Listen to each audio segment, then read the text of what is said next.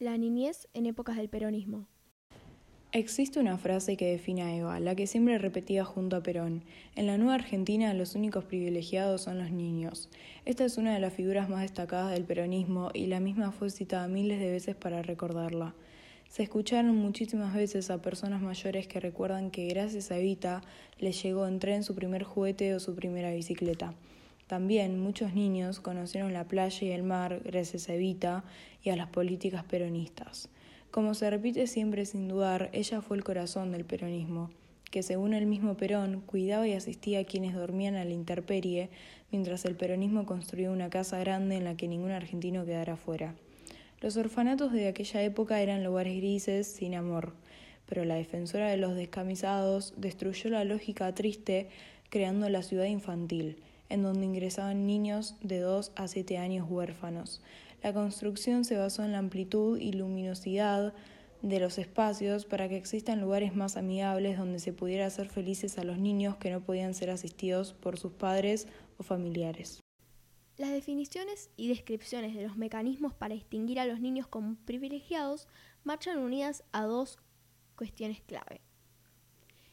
Uno es el enunciado de los medios para lograr una niñez sin carencias y el otro es la valorización política que de ella se hace partir de un discurso y de un mensaje que se alimenta del contraste entre la nueva Argentina y la Argentina oligárquica.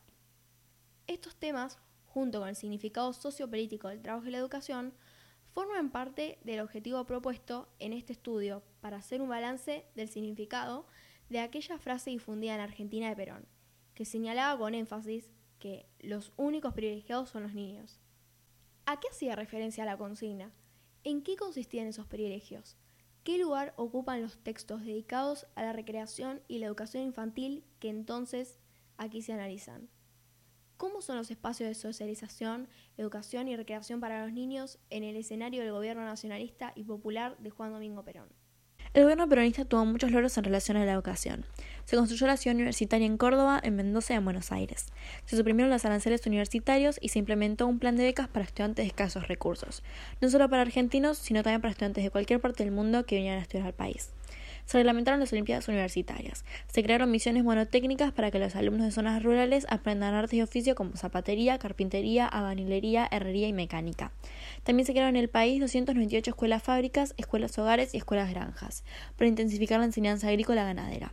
Se instalaron comedores escolares gratuitos en los centros educativos. Se estableció la enseñanza preescolar capacitando maestros especializados. Se construyeron 1.064 jardines de infantes y se organizaron las colonias de vacaciones. Entre los años 1946 y 1955, la cantidad de alumnos se elevó a 2.870.000. Se implementó la enseñanza nocturna para completar la primaria y secundaria en adultos. Se crearon las escuelas policlínicos y domiciliarias para niños y adultos con problemas de discapacidad.